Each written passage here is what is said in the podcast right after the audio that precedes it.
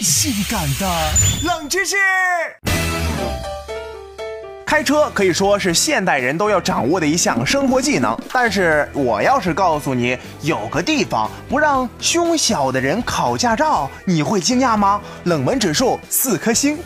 在越南就有一条这样奇怪的交通规定，那就是胸围小于七十二厘米的女人是不能考驾照的。虽然很多国家对一些项目是有身体素质的规定，但是如此奇葩的硬性指标还是前所未有的。除此之外，还有一条是根据男性的健康标准的，就是体重不能低于六十五公斤。其实这个规定，如果是放在世界的其他国家，呃，要达标也不是个事儿。但毕竟每个地方、每个人的身体情况都是有所不同的。而且越南的男女先天都属于瘦小型的，越南的男子平均身高只有一米六五，体重是五十五公斤，而女性的平均身高只有一米五五，体重四十七公斤。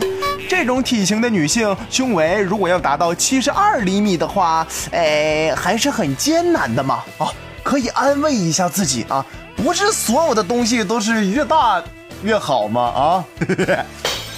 其实这个规定还是因为越南政府的官员参考了世界卫生组织有关男女提醒健康的标准资料，才制定了这样的奇葩规定。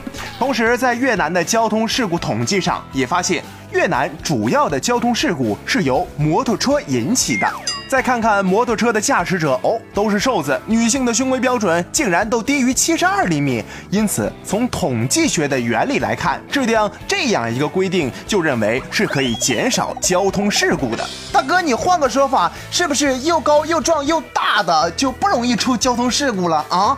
我信你个鬼啊！你个糟老头子，坏得很。从未听过如此性感的冷知识，这就对了。哎，问个问题啊，这个。隆胸的怎么算呢？嗯。